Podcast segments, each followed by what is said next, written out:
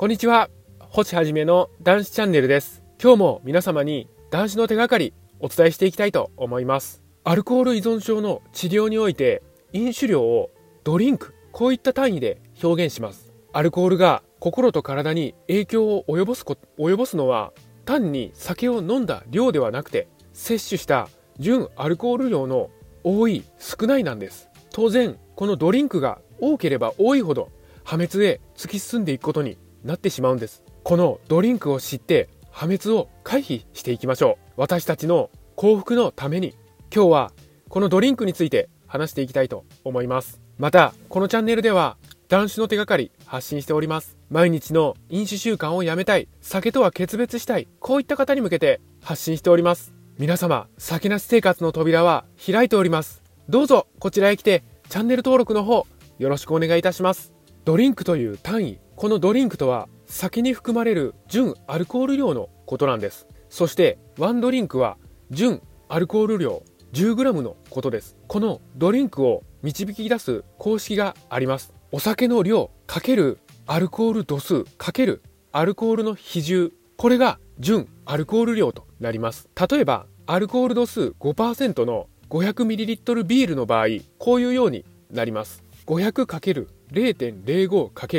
0.8は20このようになるんです。アルコールの比重の0.8が少しややこしく感じますよね。このアルコールの比重は特に気にせずに単純に0.8をかけるのだと覚えておくといいと思います。アルコール5%の 500ml のサントリー金麦を1本でも飲んだら2ドリンク摂取したということになるんです。ここで皆様思い出してください。飲酒の適正量は1日にアルコール量 20g でしたよね。ということは 500ml のサントリー金麦1本が1日の適正量ということなんです。皆様はいかがでしょうか？500ml のビール1本で終わるわけがありませんよね。飲酒時代の私は 500ml の金麦を3本摂取した後自作のハイボールまた自分で作った焼酎の水割りを限界まで飲んでいました。当然こうなってくるとアルコール量の計測は不可能なんですが少なくとも純アルコール量 100g 以上は確実に摂取していたんです。今考えると本当に恐ろしいです。毎日アルコール 100g を取っていたら絶対に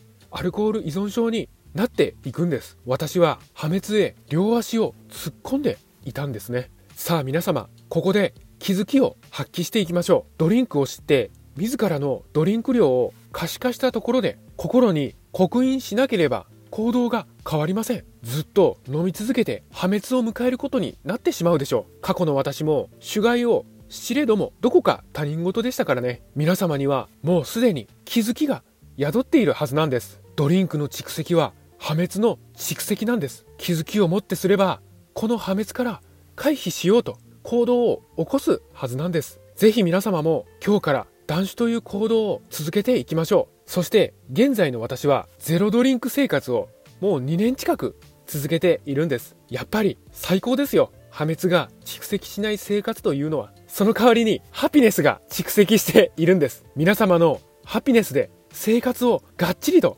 固めていきましょう。きっと頑丈な絶対に壊れない幸せの楽園がそこにあるのですから。先なし世界で生きていきましょう。本日もご清聴くださいまして、本当にありがとうございました。